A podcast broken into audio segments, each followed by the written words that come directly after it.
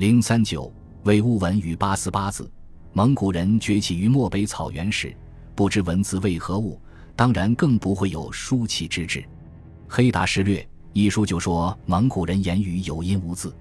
南宋人赵拱的《蒙达备录》说：“金达之时起，并无文书，凡发命令，遣使往来，只是刻纸以记之，没有文字，使马上皇帝成吉思汗深感不便。”但是与蒙古人毗邻的乃蛮人已有了文字，传达命令、递送公文，只需写在纸上，便可一目了然，非常方便。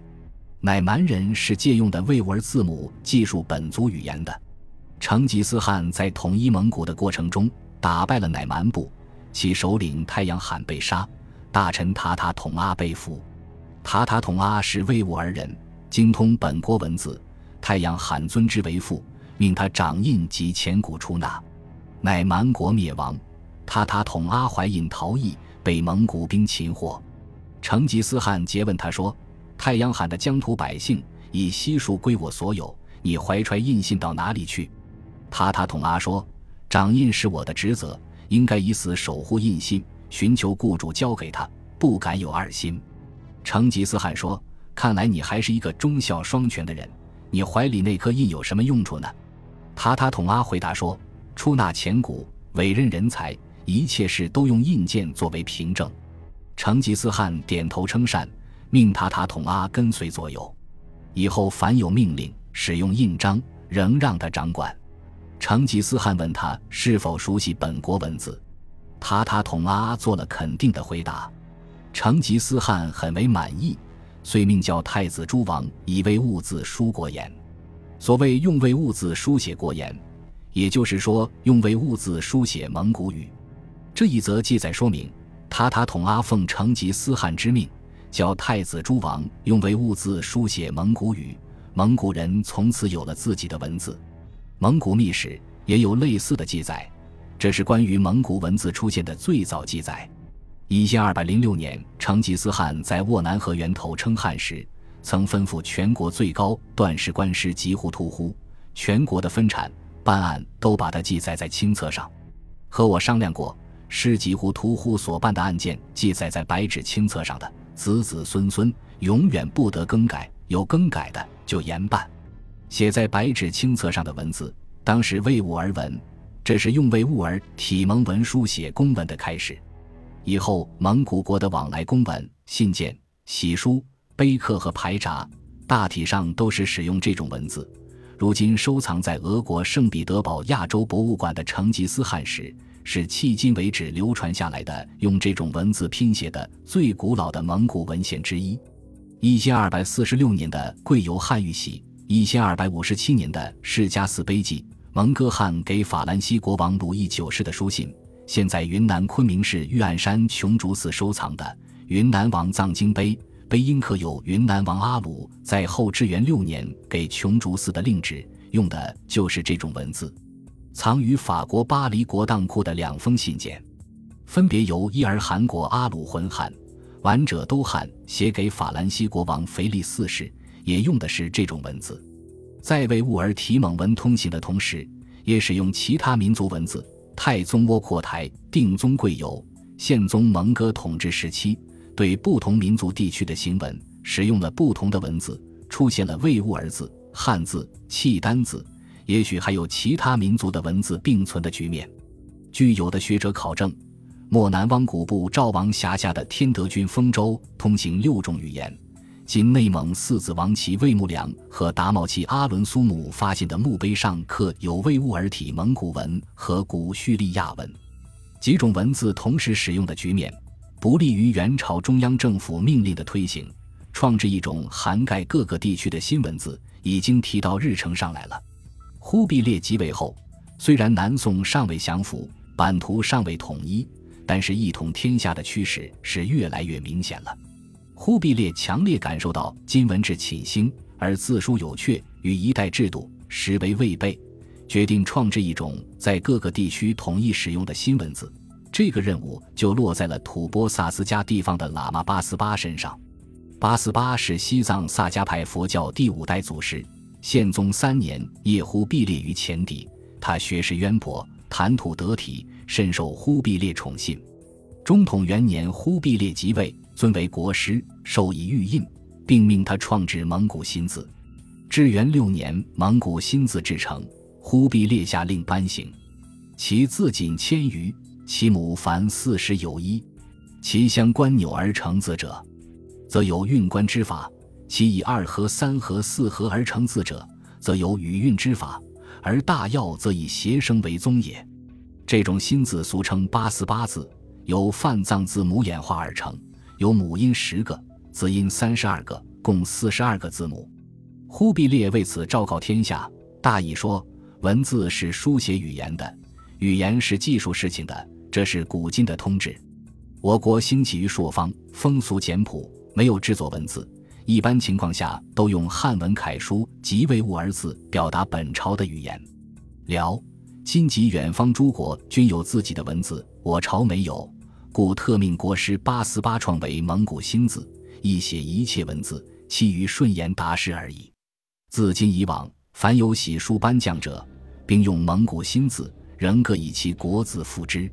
新制成的蒙古字，主要用在官方文书或印传、碑刻、牌符。前钞等方面，从诏书的内容看，八思巴字的通行并不意味着取消其他文字，只是不得占主导地位而已。以其国字附之，就表示其他文字并未被取缔。一种新文字从诞生到流传，需要一个过程。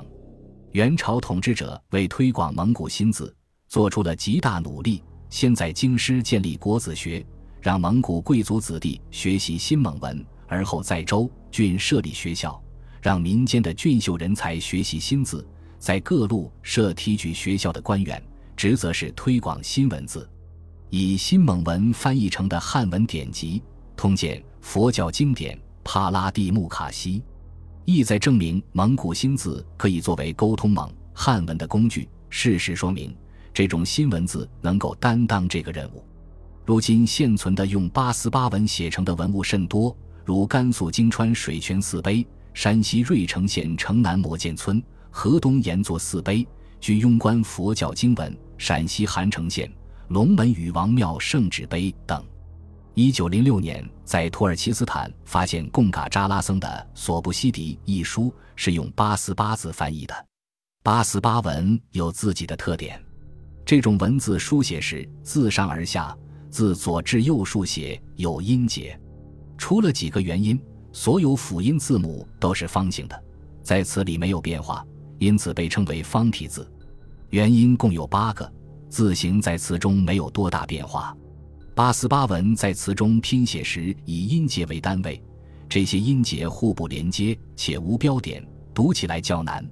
八思巴文系音节字，每一辅音字母除表示辅音外，还表示元音 a，这就构成了以 a 元音为单位的一个音节。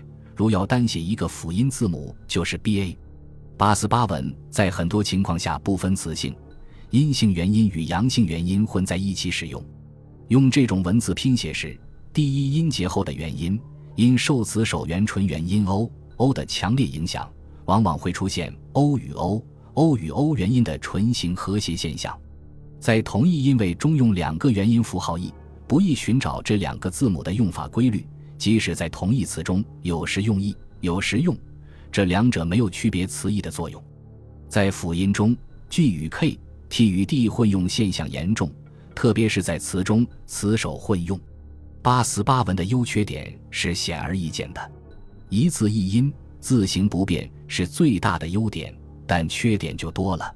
首先是文字符号结构复杂，不易为初学者掌握，同时以音节为单位拼写。也容易导致词与词之间的界限不清，再加上这种文字没有标点符号，书写起来很不方便。无论是学习、书写、记忆，都不能使人很快熟练地应用这种文字，这样便不能被百姓很快接受。之所以产生这样的缺陷，是因为创制时比较匆忙，没有集思广益、反复琢磨，也没有很好的研究蒙古语的特点，过多地搬用了藏文字母，造成字母过多。很多辅音字母在蒙语中无用的现象。其次，八思巴文是以当时元朝的中部方言为基础的，事实上，这仍是方言文字。在中部地区，这种文字容易被人们接受，而在方言差别较大的其他地区便不易被接受了，因此很难推广开来。